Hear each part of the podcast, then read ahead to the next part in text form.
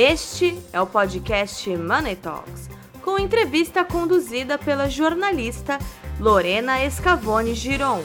Patrocínio Generale.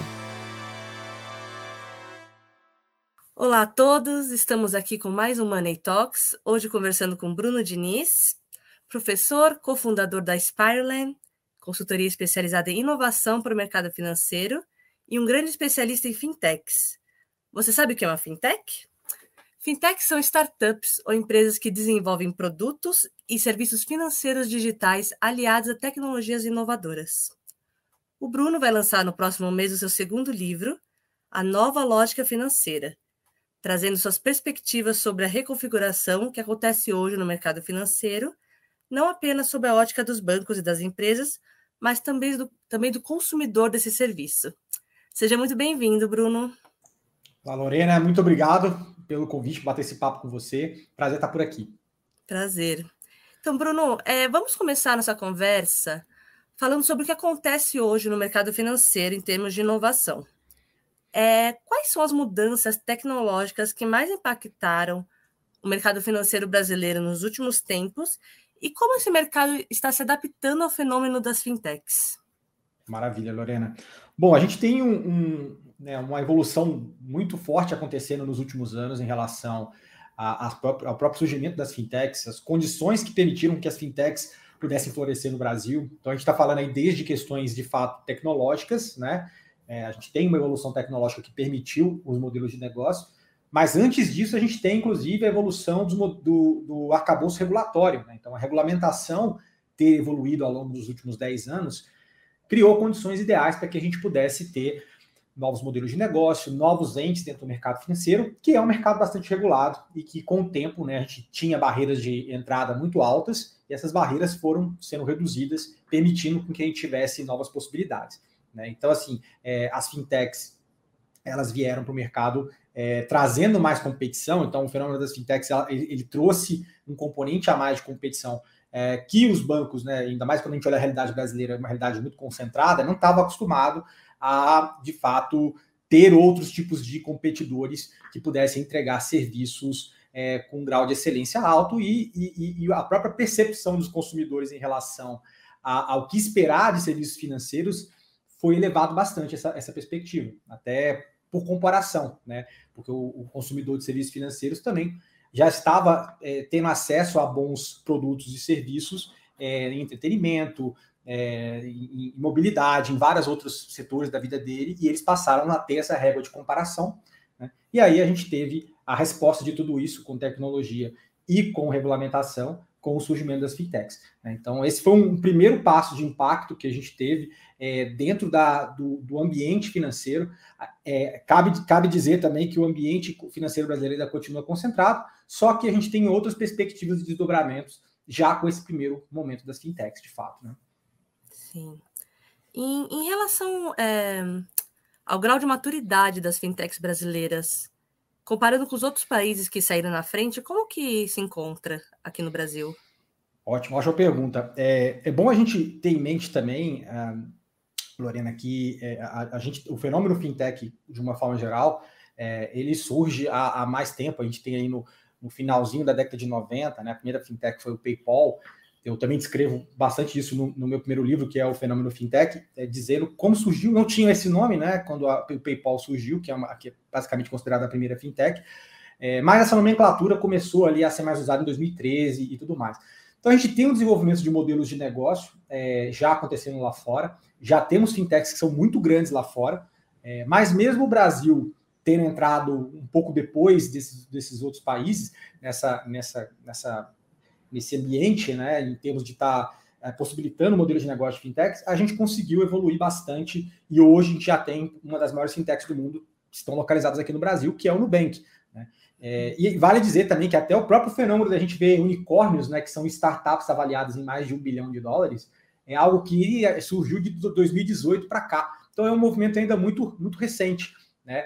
É, isso falando em unicórnios de qualquer setor. Então, olhando para o segmento fintech, mesma coisa, coisa muito, muito recente, mas a gente já tem alguns grandes players, a gente tem é, é, um Ebanks, um Nubank, uh, uma Stone, né? Então, é, essas uma PagSeguro, então essas empresas elas conseguiram atingir um nível é, bem interessante em termos de valor de mercado, em relação à escala das suas operações. Uh, e hoje a gente tem um nível de maturidade, apesar né, de, de, pouco tempo, é, o, o, ecossistema fintech brasileiro já tem um nível de maturidade é, bastante interessante. E olhando para a América Latina, é o, o, mais desenvolvido da América Latina. Né? É, tanto por número de, de iniciativas, como também arcabouço regulatório bastante desenvolvido.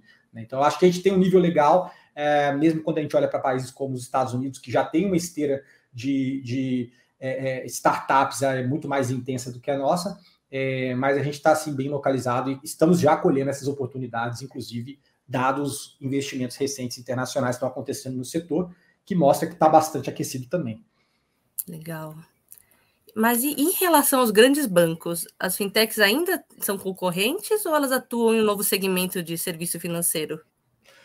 É, em, em, alguns aspectos eles acabam concorrendo com o mesmo cliente, né? Assim, a gente olha, inclusive, quando a gente fala de neobanks, que são os novos bancos digitais, o Nubank se inclui nessa, nesse, nesse segmento, eles acabam também disputando com os, os clientes dos bancos tradicionais.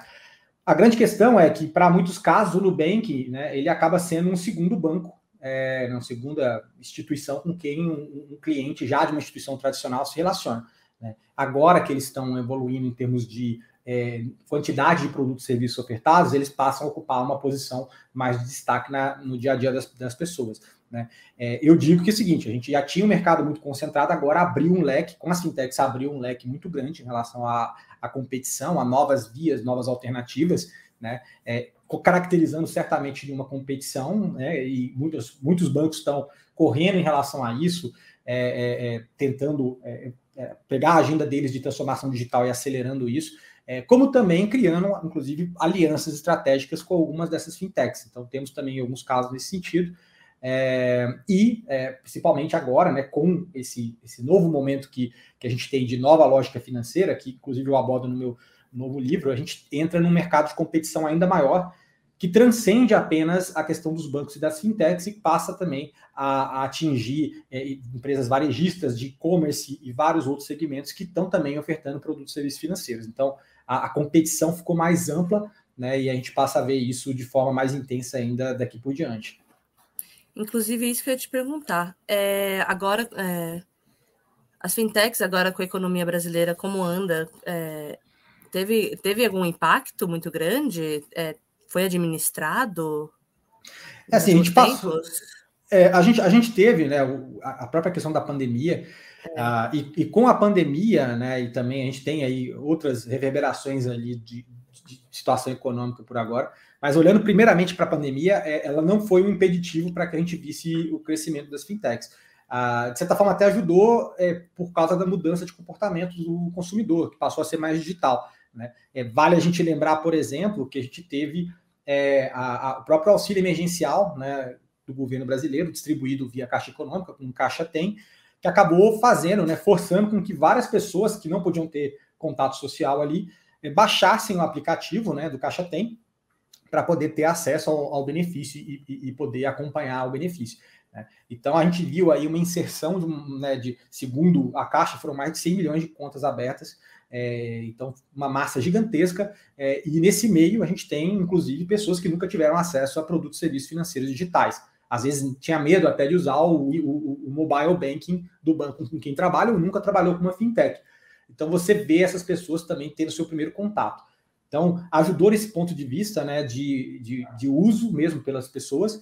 É, a gente teve também é, uma questão de, de investimentos que acabou acontecendo de uma forma mais intensa. Né? Então, é, mesmo apesar do cenário econômico, apesar da pandemia, é, a gente teve um crescimento forte é, dentro do segmento fintech e, e, a minha perspectiva, inclusive, que isso é, se mantenha aí é, nos anos seguintes também. E como que as fintechs apoiam o cliente em uma fase de tantas incertezas como a atual? Eles buscam. Porque veio muitos clientes novos, né? E sim, eu, sim. Acredito, eu acredito que tem muita gente que está incerta do, do que da funcionalidade, né? Como que eles estão buscando esse apoio? É, a gente vê, a gente vê que muitos modelos de várias fintechs, é, elas, elas, é, em alguns casos, elas atendem um público que muitas vezes até o banco não tem interesse. Né? Então, quando a gente fala principalmente daquelas fintechs ah, que fazem um trabalho mesmo, é, diria até de bancarização da população. Né? Então, é, e aí você vê vários atributos. A gente vê uma conta digital muitas vezes gratuita né, para o cliente, ele não paga ali um valor de mensalidade de conta. Então, são vários aspectos que vão permitindo um maior acesso. Então, a, a própria questão de você se fazer presente como alternativa às instituições e muitas vezes também abrindo possibilidades para que você consuma produtos e serviços financeiros, né, porque não adianta nada você só ter uma conta e às vezes não ter acesso a outros produtos, serviços financeiros, é um papel que algumas fintechs estão trazendo para si, né, então ocupando essas lacunas.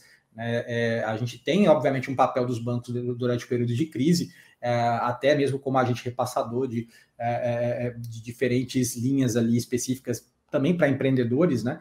É, mas a gente também tem um papel super importante das fintechs. Assim, é, a questão é, hoje a gente tem muito mais alternativa do que a gente tinha anteriormente. A gente imagina se a crise, né, uma pandemia dessa acontecesse num período mais é, é, anterior a esse, né, que a gente vê de ascensão das fintechs, é, as coisas estariam, talvez seriam bem mais difíceis em termos de é, fazer com que as pessoas acessem de uma forma não presencial, uma forma digital, produtos e serviços financeiros numa época em que não se poderia ter contato com, com, com né, presencial com pessoas com isolamento social como a gente presenciou.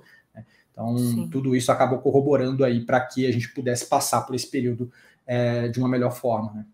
Sim. E o consumidor tem se encontrado é, mais exigente depois dessa, desse período?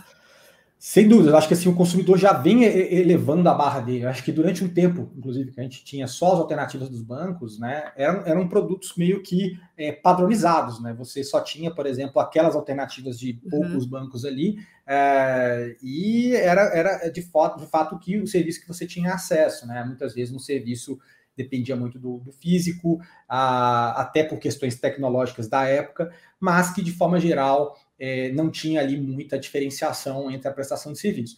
É, com a evolução, inclusive, de outras soluções que não necessariamente são financeiras, né? a gente viu ali é, Airbnb, a gente viu Spotify, a gente viu é, Uber, várias empresas de outros setores que conseguiram dar uma experiência melhor para o consumidor, né? É, em mobilidade, em, em entretenimento, é, né? Em, em, na questão de, né, de hospedagem, como é o caso do Airbnb, Uh, isso fez com que o consumidor também parasse para comparar, né?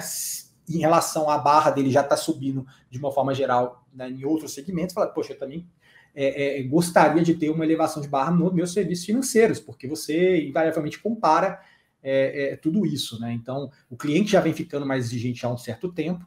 É, com a pandemia também, muito, alguns deles tiveram a condição de testar serviços diferentes, então ele já tinha um próprio comparativo, você nunca usou um serviço financeiro digital, do Caixa Tem, ele tem um acesso do Caixa Tem, isso abriu a porta para que ele testasse outros, aí ele pega, por exemplo, um PicPay, aí ele pode comparando um serviço com o outro e ver aquilo que melhor se adequa à tua própria realidade. Né? Então, a gente tem sim uma, uma mudança de percepção e cada vez mais, né, é, os players que estão chegando agora é, oferecem mais coisas para os clientes, mais oportunidades, mais possibilidades, às vezes até é, um, um, um, dinheiro quando o cara faz abre a conta pela primeira vez. Então, tudo isso vai mexendo muito com a percepção do consumidor é, e vai acirrar ainda mais uma guerra de um ambiente onde a gente só tinha poucas alternativas e aqui a gente tem muito mais é, indo para a nova lógica financeira, como, como eu, eu coloco no livro. Legal. E é, finalmente, para concluir, é, então, quais são as expectativas desse mercado para curto e médio prazo? Ótimo. Assim, curto prazo, a gente já está vendo é, um fortalecimento é, do segmento fintech, né? É, muito, muitos investimentos acontecendo recentemente, é, muitos, muitas operações de fusões e aquisições, a gente bateu recorde esse ano, tanto investimento, já estamos batendo, né? Ainda tem um pouco de ano ainda, mas até agora já batemos esses recordes de é, investimentos e fusões e aquisições.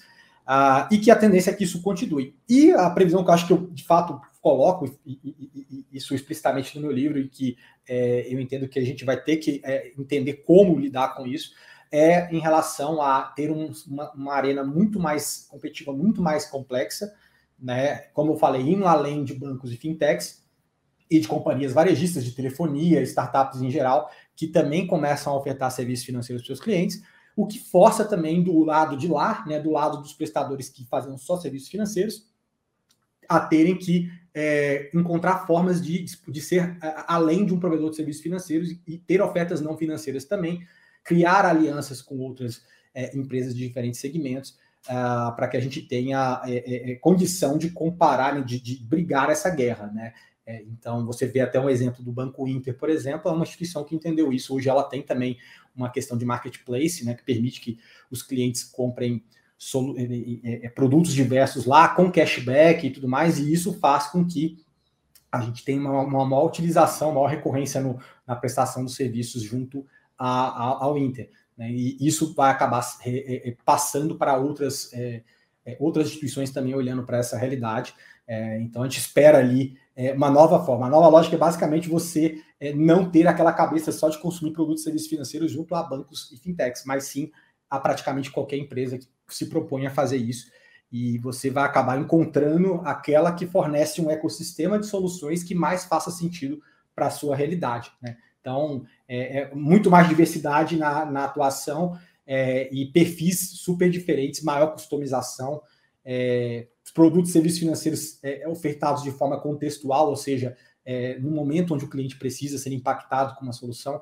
Então, todos esses elementos vão, vão ser decisivos para esse, nova, esse novo momento que a gente está é, vislumbrando daqui para frente no, no, longo prazo. Legal. Bruno, muito obrigada pela conversa. É, não perca o livro do, do Bruno, que vai lançar dia 11 de novembro a nova lógica financeira, que com certeza vai esclarecer ainda mais nossas dúvidas sobre o universo das fintechs. E até a próxima, Bruna. Foi um prazer. Maravilha. Lorena, só uma pequena correção. Vai ser dia 9 de novembro que vai ser o lançamento 9? do livro. É, exato.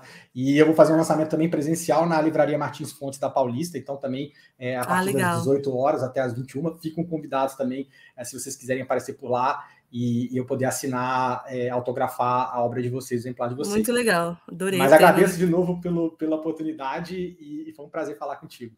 Muito prazer, obrigada, viu? Até mais. Um abraço, até mais. Tchau, tchau. Tchau.